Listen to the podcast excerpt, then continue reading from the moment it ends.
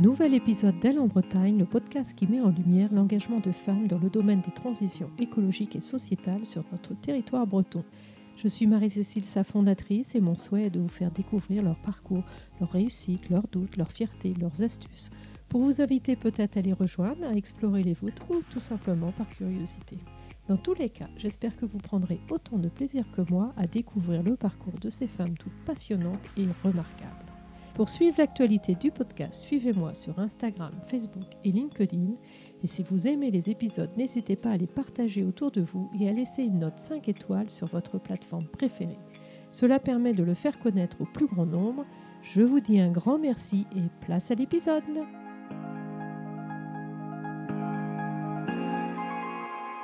Hello à toutes et à tous. Aujourd'hui, je reçois Marine Lejeune.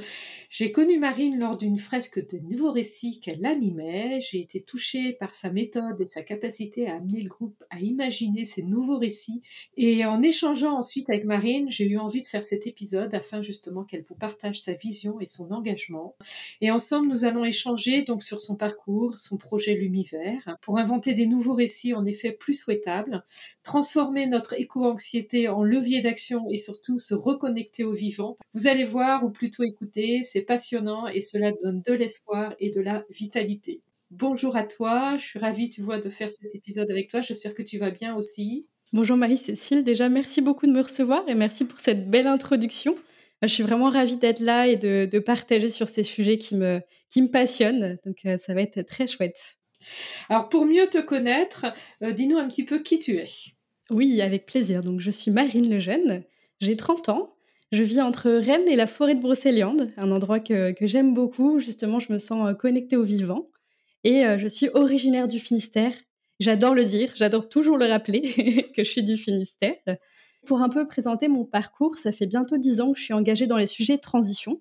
J'ai eu le déclic de vouloir m'engager sur ces éléments-là, euh, en master 1, j'étais en master marketing international. Donc souvent, ça fait rire les personnes qui me connaissent maintenant de savoir que j'ai fait un master marketing international. Et euh, j'ai en fait commencé à me renseigner sur ces sujets environnementaux. Et euh, j'ai fait partie d'une association étudiante sur ces sujets.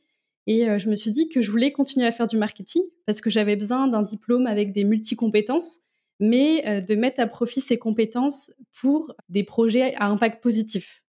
Donc, euh, projet impact positif, pour moi, c'était euh, l'économie sociale et solidaire que j'ai découvert à ce moment-là. Et puis, euh, il y avait la RSE qui commençait un petit peu à, faire son chemin. Donc, la RSE, la responsabilité sociétale des entreprises. Donc, j'ai travaillé comme ça pendant quatre ans en communication marketing pour ces sujets de RSE et ESS et économie circulaire. Et depuis quatre ans maintenant, je suis vraiment dans le conseil et la formation en RSE. Euh, aussi bien pour les collectivités, les associations et les entreprises. C'est vraiment important pour moi de pouvoir accompagner tout type d'acteurs sur la transition. Et euh, depuis un an, maintenant, j'ai lancé en effet l'univers que tu as commencé à présenter. Donc en effet, tes études, tes premiers jobs et euh, ta prise de conscience, ton passage finalement à l'action et ton engagement justement professionnel. Et ce projet L'Univers, dis-nous-en un petit peu plus. Ses méthodes, sa pédagogie, comment ça marche? L'idée de l'univers, c'est de pouvoir continuer à accompagner la transition, comme je le fais, mais avec plutôt une dimension de transition intérieure. Euh, ce que j'entends par transition intérieure, c'est comment aussi nous-mêmes, on peut se transformer pour après encore plus passer à l'action de manière euh, convaincue et aussi alignée. Vraiment, je crois beaucoup à cette, cette notion d'alignement, de cohérence entre nos valeurs et entre ce qu'après on va pouvoir mettre en place de manière concrète. Et euh, j'appelle ça l'approche tête corps cœur. Alors je l'ai pas inventé, hein, mais euh, mais en tout cas c'est vraiment quelque chose qui m'inspirait chez des acteurs qui faisaient ça. Où je continue à intégrer la dimension tête, donc plutôt les données, l'approche informationnelle de la transition, comme je peux le faire dans mon métier de formatrice et consultante. Mais à ça, j'associe aussi le cœur, donc vraiment aussi pouvoir parler des émotions, de nos ressentis, de nos perceptions aussi par rapport au monde, et puis euh, le, corps sur la mise en mouvement, l'expérimentation. Et même de manière globale, écouter aussi son corps. De plus en plus, je vais aussi vers ça, pour me dire bah, comment le corps aussi exprime quelque chose pour nous sur cette notion de transition intérieure. C'est un gros cheminement, hein. ça fait euh, un an que j'ai lancé ça officiellement et deux ans que je travaille dessus, où je me suis formée sur ces sujets de transition intérieure, euh, que ce soit la question d'écologie profonde, le, travail qui relie qu'on pourra développer plus en détail, la théorie U, voilà, beaucoup de beaucoup d'approches qui me qui me nourrissent moi déjà euh, à titre personnel. J'avais besoin de ça pour encore plus accompagner les acteurs que je sensibilise, que ce soit les étudiants, mais aussi les acteurs des entreprises, les élus. Je sentais que j'avais besoin de ça, en fait. J'avais besoin de m'outiller sur ça et aussi de pouvoir accompagner les émotions des personnes que je sensibilise. Tout à fait, parce qu'aujourd'hui, on est parfois un petit peu hors sol sur pas mal de sujets, on est plutôt des cérébraux. On s'aperçoit que finalement, euh, entre ce qu'on sait et, ce qu'on voit, on parle de dissonance cognitive, euh, tu vas parler aussi d'alignement. Donc c'est vrai que c'est ce qui m'a intéressé aussi dans ta démarche, c'est en effet euh, la tête, le corps et le cœur. Comment tu fais travailler la tête, comment tu fais travailler le corps et comment tu fais travailler le cœur Dis-nous ça. c'est une vaste question où je suis encore en expérimentation euh, moi-même et c'est ça que j'adore avec ce projet. Euh, la première euh, dimension, en tout cas, j'ai trois piliers dans l'univers. le premier, c'est justement les éco-émotions. C'était parti du, principe que on intègre en effet pas assez les émotions, comme tu le disais.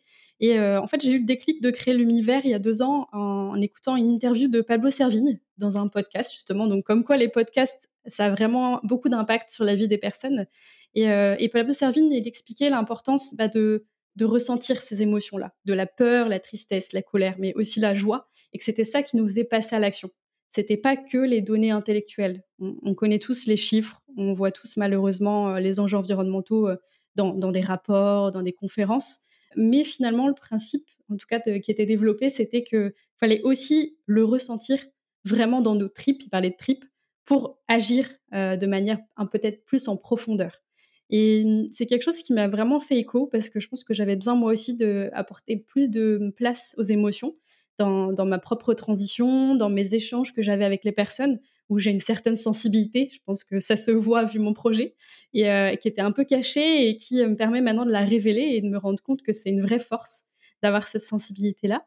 Et par les émotions, je pense qu'on peut accompagner le changement euh, justement aussi avec peut-être plus d'enthousiasme finalement et, plus de conviction. Donc c'est laisser cette place-là aux émotions, de sortir du déni, euh, et qui est légitime hein, ce déni quand, on commence à se renseigner sur ces sujets. Donc apporter aussi de la compassion pour les personnes qui sont dans le déni, mais leur donner les outils pour aller affronter ces émotions-là et finalement pouvoir passer à l'action, euh, peut-être prendre des choix un peu plus, plus radicaux, en tout cas plus alignés, si c'est plutôt le bon terme, pour, pour agir. Donc c'est vraiment ça l'idée. Moi, le premier pilier, c'est donner des outils aux acteurs de la transition ou, les personnes qui veulent agir pour la transition euh, pour passer de l'éco-anxiété à l'éco-lucidité. Parce qu'on a besoin d'être outillé sur ça. En termes d'outils, de, euh, moi j'ai une inspiration, euh, c'est le, travail qui relie notamment, et, toute cette notion d'écologie profonde. Le travail qui relie, ça a été inventé par Johanna Macy, et c'est vraiment une référence sur, l'éco-anxiété et les éco-émotions, où elle finalement, elle, propose des pratiques pour euh, mieux comprendre notre interdépendance au vivant, au monde. Elle explique que c'est pour ça en fait qu'on a ces éco-émotions, que du coup il faut les célébrer. Elle parle de honorer notre douleur pour le monde, euh, aussi de pouvoir, euh, grâce à ça, se sentir connecté, c'est aussi d'agir pour, pour cette transition-là. Donc de pouvoir voir le monde avec des yeux neufs, elle parle de ça, et d'aller de l'avant pour ensuite bah, voilà, passer à l'action. Donc c'est cette idée-là de finalement reconnaître ces, émotions-là, leur laisser la juste place, mais après pouvoir aussi aller de l'avant et pas rester dans une certaine paralysie qu'on peut avoir quand on est sur ces sujets. Alors ça peut être euh, des ateliers par exemple sur la gratitude, ça c'est aussi quelque chose où elle insiste vraiment, prendre le temps aussi de, célébrer ce qu'il y a, de, s'émerveiller aussi euh, du vivant, on pourra en reparler tout à l'heure, et puis juste d'avoir des temps en fait où on peut échanger en confiance dans des cadres sécurisés de ces émotions-là sans se sentir jugé, sans se sentir en décalage avec euh, la société. Euh, donc je pense que juste ça, des temps d'écoute, c'est énorme euh, l'impact que ça peut avoir. C'est ce que je vois là dans les ateliers que je commence à faire, les, retours et l'énergie que ça peut donner aux personnes. Clairement, oui, oui, je pense que c'est important aussi d'avoir plus d'espace d'écoute.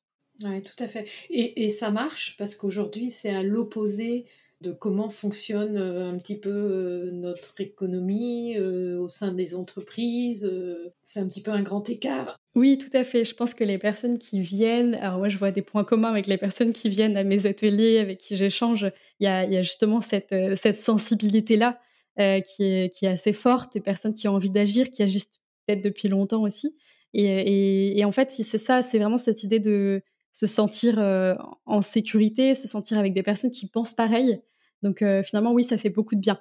Pour l'instant, je le fais pas dans des cadres où il n'y a pas du tout cette maturité sur ces sujets-là, parce que je pense que ce serait en effet très délicat. Euh, j'ai conscience de ça, qu'on parle d'un sujet très sensible, qui est nouveau, euh, qui peut euh, aussi renvoyer à d'autres sujets un peu plus profonds. Donc voilà, moi je trouve la juste place. Je ne suis pas du tout thérapeute, je suis plus là comme facilitatrice, formatrice quand, quand, je peux aussi donner des outils. Donc oui, oui, j'ai des, des, bons retours en tout cas. Et, je pense que c'est tout un cheminement. Exactement. Entre le moment où, ben, comme tu as dit, on ne peut être dans le déni, après, ben, on passe un peu à la prise de conscience. Euh, est-ce qu'on bascule dans l'indifférence Est-ce que euh, on se dit, ben, on s'interroge euh, Et il y a des outils un peu plus en amont, tels que je pense, moi, tu vois, on va parler de la fresque des nouveaux récits, mais il y a la fresque du climat, qui justement permet de comprendre un peu ces enjeux du changement climatique et qui peuvent aider justement après à sortir du déni ou de l'indifférence.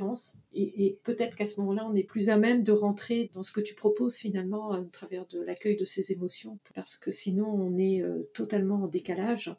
Et on parle d'éco-anxiété, c'est une réalité pour beaucoup. Exactement, oui. Et moi, ça faisait partie de mes motivations en fait de lancer ce projet en, voyant le succès de la fresque du climat ou de voir aussi la, BD de Jean Covici qui qui a si très bien fonctionné.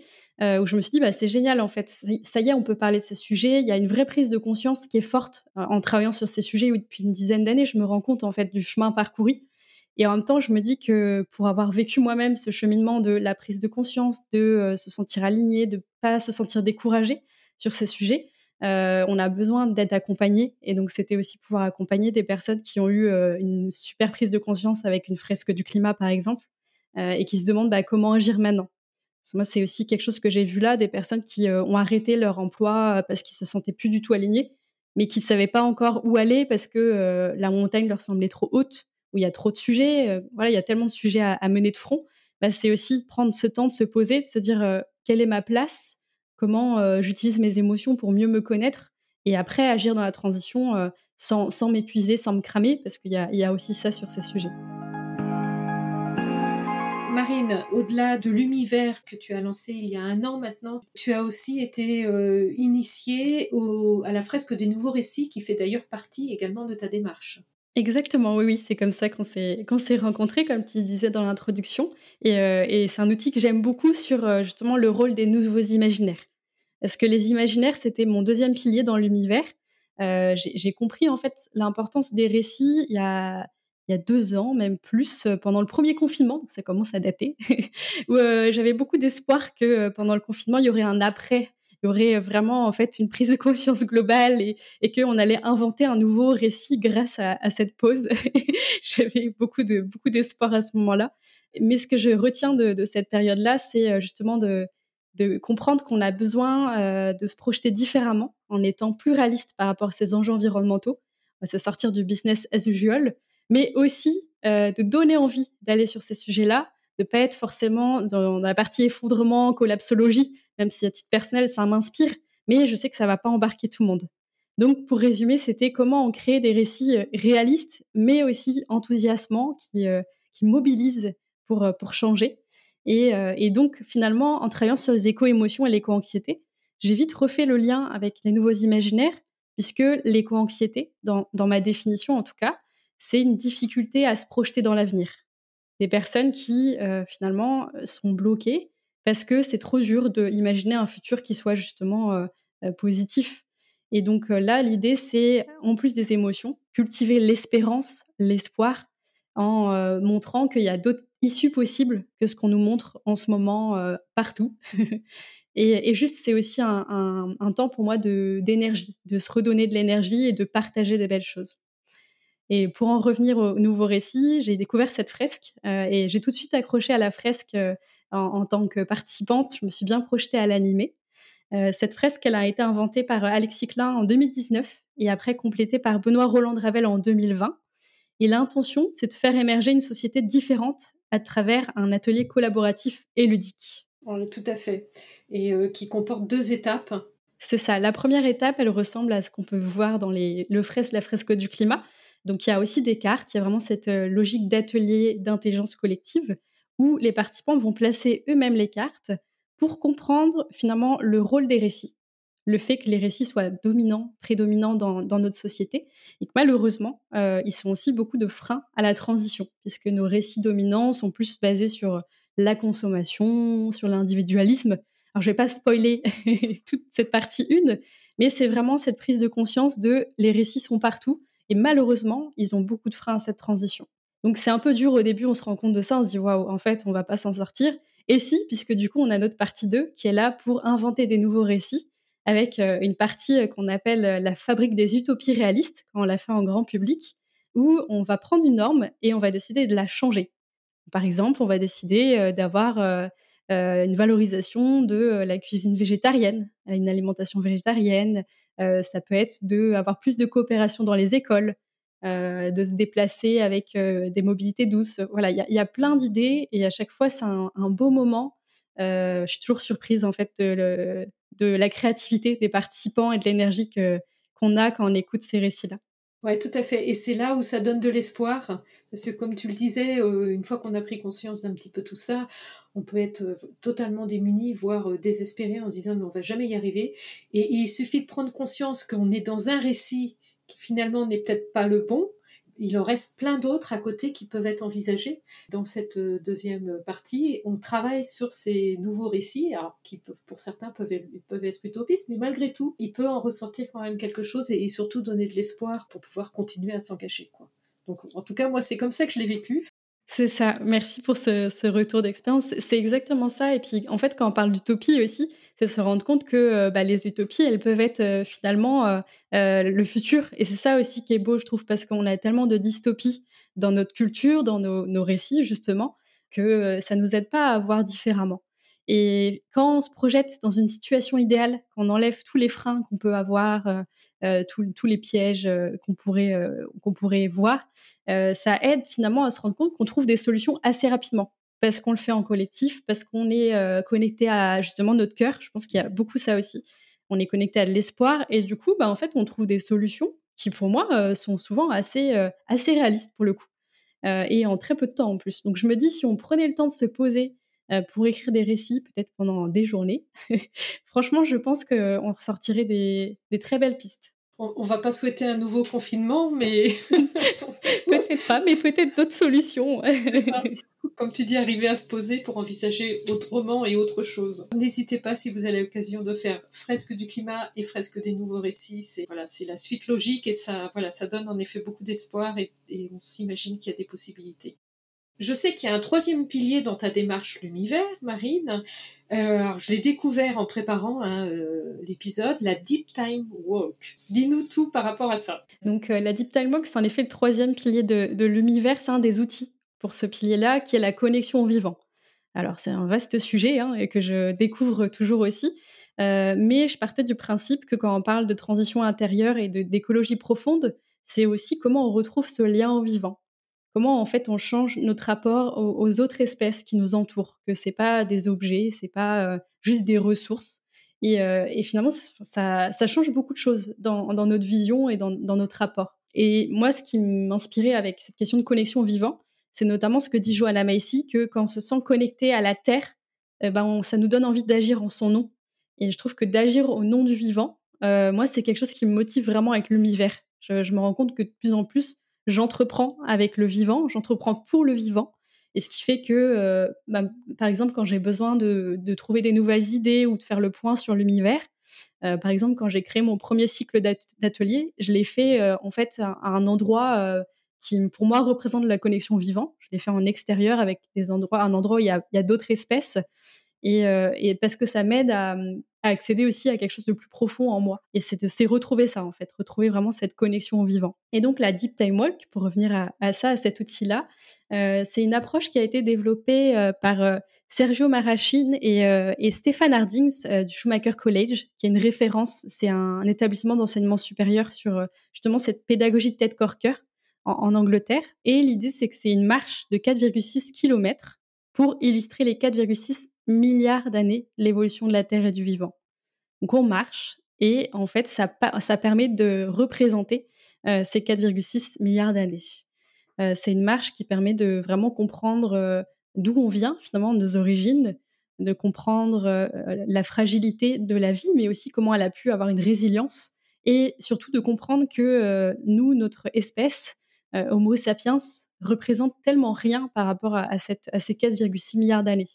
Et, et, à chaque fois, je suis fascinée par, la fin de la marche parce que ça apporte, je vais pareil pas dévoiler, mais moi, en préparant cette, marche, parce que je n'ai pas un profil scientifique, mais j'ai beaucoup travaillé pour pouvoir le transmettre, et j'ai eu une sorte de vertige en, en, comprenant en fait cette temporalité et aussi une certaine honte, pour être honnête, de pas connaître mes origines. Je me suis dit, mais en fait, je ne connais pas mes racines.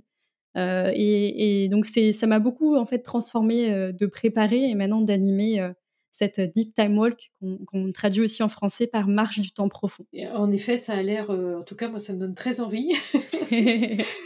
donc, je te le conseille. ouais, complètement, complètement. Et je pense déjà à des personnes avec qui je vais le faire d'ailleurs. Super j'organise assez souvent des, marches. Donc ces marches, je les fais avec mon ami aussi Benoît. Euh, on, co-anime ensemble et on teste aussi d'autres ateliers sur justement le rapport au vivant, la créativité. je fais aussi des ateliers et des cycles sur les éco-émotions, sur cette notion de transition intérieure. En effet, tu dois être bien occupé parce que tu as un travail à côté. C'est ça, exactement. C'est mon activité en parallèle, donc euh, je ne m'ennuie pas. ça, c'est sûr. Et en même temps, ça me nourrit aussi en fait dans, dans mon, justement mon métier de consultante et formatrice, parce que ces méthodes-là, euh, clairement, ça m'apporte aussi pour ma propre posture. Euh, quand on est en contact de, de public régulièrement, il y a, vraiment cette logique-là de transmettre. Et, et oui, clairement, ça m'apporte tellement au quotidien hein, que, je regrette pas de me lancer dans cette aventure par rapport à toute cette démarche que tu as maintenant dans ces nouveaux récits, euh, c'est prendre en compte euh, la tête, le corps, le cœur et ta démarche l'univers. Comment tu vois l'avenir? Sur l'avenir, euh, ce qui moi en tout cas me, motive et l'intention que j'ai, c'est d'incarner encore plus ces valeurs-là avec l'univers. je, m'attache à le faire déjà, mais je, me rends compte aussi du, chemin à parcourir quand on parle de transition intérieure. Donc c'est euh, comment être encore plus connecté au vivant, euh, vivre plus en, extérieur, mieux connaître les autres espèces, mieux les respecter, mieux sensibiliser à ces sujets, mieux écouter mes propres émotions et mes propres limites, parce que ça c'est un grand sujet quand on est euh, complètement enthousiaste par ce qu'on fait. Donc ce serait, ce serait ça, et puis bah, contribuer à l'émergence de ces récits. En ce moment, il y a quelque chose moi qui m'anime beaucoup, c'est l'art, c'est l'expression artistique où j'avais pas du tout prévu de travailler sur ça au début avec l'univers, mais, euh, mais ça m'appelle et je rencontre des personnes qui sont sur ces sujets-là aussi. Le lien entre art et écologie, art et le vivant. Euh, donc euh, voilà, je ne sais pas ce que ça donnera, mais, mais c'est ça qui m'anime là en ce moment d'incarner ces valeurs que je défends avec l'univers. Et, volontairement, je fais pas de plan stratégique ou d'objectif parce que j'ai envie d'être à l'écoute de, des opportunités qui pourraient arriver ou bah, justement des rencontres que je vais faire je, crois beaucoup à ça en fait euh, dans mon cheminement là actuel. C'est beaucoup grâce à des, à des rencontres, grâce à des portes que j'avais pas prévu moi de prendre, mais qui se sont ouvertes. Et, euh, j'ai envie de garder ça en fait, garder euh, cette écoute de ce qui vient. Je, crois beaucoup à ça, à cette, cette logique là. De, faire confiance à l'avenir. Et est-ce que tu penses qu'aujourd'hui, on sent qu'il y a un mouvement de fond par rapport à ça? Oui, clairement. Je pense qu'il y a vraiment un mouvement de fond, bah, justement, dans des prises de conscience plus profondes, des, réflexions, euh, beaucoup de personnes qui euh, changent de métier en ce moment. Euh, moi, j'ai beaucoup de demandes d'entretien métier pour des personnes qui sont en reconversion, ou avec les étudiants que je vois, il y, a aussi ces questions-là de plus en plus pas par tout le monde, mais je pense que quand on parle de point de bascule, le point de bascule, c'est à partir du moment où on a 20%, euh, 10%, ça dépend des pourcentages, mais qu'à partir du moment où on a assez de personnes qui sont mobilisées, ça va changer la société. Je pense beaucoup à ça, euh, même si parfois, euh, notamment en ce moment, il y a des luttes, moi, qui, forcément m'inquiètent. Et en même temps, je, repense à une interview de Alain Damasio qu'il a fait récemment dans Blast, où il dit que finalement, c'est ça montre aussi qu'il y, y, a cette tendance de fond qui est là il y a juste quelques réfractaires qui essayent de bloquer ce changement, mais que finalement, c'est pas grand monde et que c'est bon signe. Il, explique que pour lui, l'imaginaire euh, dominant est en train de se fissurer. Euh, et, le fait d'avoir écouté cette interview là il y, a, quelques semaines, moi, ça m'aide en ce moment à dire oui, oui, en fait, euh, tout ce que je ressens depuis deux, trois ans, c'est en train de se passer. Il y a vraiment un changement. Et maintenant, il faut juste l'accompagner pour qu'on y arrive, parce qu'il y a aussi quand même urgence. on peut être optimiste, mais il faut aussi avoir un peu de pragmatisme sur la hauteur des enjeux là actuels. Et je pense qu'en effet, par rapport à ce qu'on vit aujourd'hui, là, avec les, différents mouvements de grève, on parle de la retraite, mais est-ce que c'est pas l'arbre qui cache la forêt finalement? Oui, c'est ça, c'est là où on voit aussi toute cette complexité auquel on fait face, et avec des récits simplistes ou des récits qui sont très dans la dualité. Pour moi, on va pas y arriver, c'est pour ça qu'on a aussi besoin de, bah, de s'élever par rapport à cette notion de complexité, de transversalité, de, comprendre ces sujets dans leur ensemble et de de la nuance aussi. Pour moi, il y a vraiment cette notion-là de, nuance qui est importante, de se dire que finalement, c'est pas si simple. voilà, c'est moi, c'est tout ça que je vois. J'ai pas du tout de solution par rapport à, en ce moment, mais je trouve que moi, ça m'aide à avancer dans ma propre réflexion. Et par rapport à ton parcours, ton jeune parcours, ma foi, quelles sont tes fiertés? Alors mes fiertés, c'est justement d'être engagée depuis, euh, depuis bientôt dix ans sur ces sujets-là, d'avoir fait ce choix en fait au moment de mes études d'aller euh, m'engager sur la transition. Euh, parce qu'il y a dix ans, la RSE, c'était pas très connu. on m'avait dit, bah, tu trouveras pas trop d'emplois, c'est mieux d'aller en marketing classique.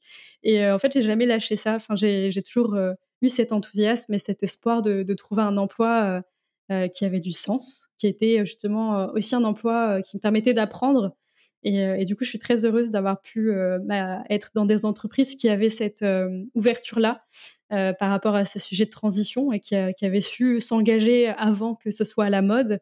et même si ça peut être parfois un peu fatigant, c'est pour moi quelque chose qui apporte beaucoup de joie intérieure et, et encore une fois, qui me permet de faire des très belles rencontres.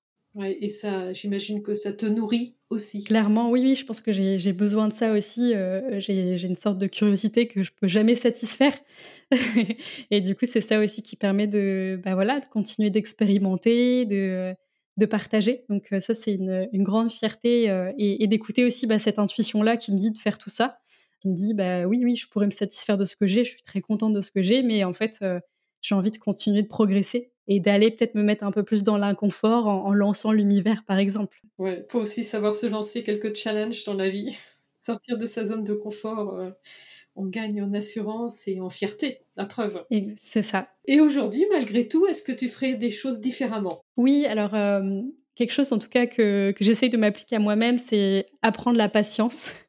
Surtout sur ces sujets de transition, c'est faire confiance euh, au, cheminement des personnes. On en, on en parlait tout à l'heure. Euh, qu'il faut aussi respecter que ça prend du temps chez les autres personnes qu'on accompagne. La prise de conscience se fait pas tout de suite. Et entre la prise de conscience et le passage à l'action, il y a encore du temps.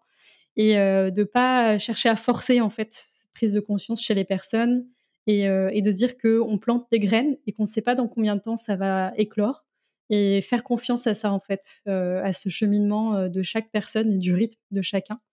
Et ce qui fait que quand on agit sur la transition, on est beaucoup moins frustré euh, si on a compris ça, ça m'a pris du temps de, comprendre ça, et se concentrer aussi sur euh, les victoires et célébrer, apprendre à célébrer, euh, parce que quand on agit sur ça, en fait, on a l'impression qu'on n'en fait jamais assez. non. En tout cas, moi, c'est mon point de vue, j'ai l'impression que j'en fais jamais assez.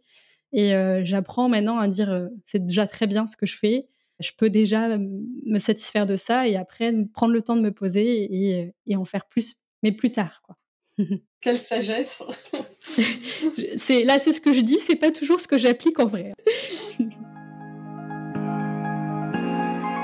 Alors Marine, on va passer à nos deux dernières questions que je pose euh, en fin d'entretien. Ce podcast s'appelle Elle en Bretagne. Euh, quel message tu souhaiterais faire passer au travers de notre échange? Alors sur le, sur le message, moi, ça serait de d'oser. Euh, ça peut être déjà hein, mais c'est oser à la fois aller à, la rencontre bah, des autres porteurs et porteuses de projets. Euh, de dire que quand quelqu'un lance un projet, c'est qu'il a quelque chose euh, qui le tient à cœur. Et de d'oser aller à la rencontre, de poser des questions, de, de pouvoir échanger sur ces sujets-là, parce que je pense que c'est vraiment ça qui aide à avancer. Et puis aussi oser se lancer. Du coup, moi, en lançant ce projet, j'ai rencontré des personnes qui me disaient ah, j'ose pas, j'ose pas y aller. Pourtant, j'ai ce projet depuis des années, j'ai cette idée-là. Et je comprends à quel point c'est dur hein, de se lancer. Il y a vraiment pas de jugement quand je dis ça, mais à se dire bah de faire confiance à cette intention, cette cette voix, c'est quelque chose qu'on a euh, dans nos tripes euh, et, d'oser euh, le faire, de ne pas écouter euh, son syndrome de l'imposteur ou sa petite voix qui dit non mais t'es pas capable de le faire. Mais l'envie de, de, faire est plus fort et du coup c'est de faire, faire confiance à cette envie-là et ce sera forcément gratifiant. Ouais, tout à fait, tout à fait. Puis quand on parlait de fierté, c'est ça aussi. Puis c'est la réalisation de soi aussi. Exactement. Et par rapport à la Bretagne, donc tu nous as dit en début d'entretien que tu étais finistérienne. Donc où ça dans le Finistère? Alors, je suis près de Landerneau. Et ça, c'est vraiment pour moi aussi une fierté. J'aurais pu citer ça dans les fiertés d'être finistérienne.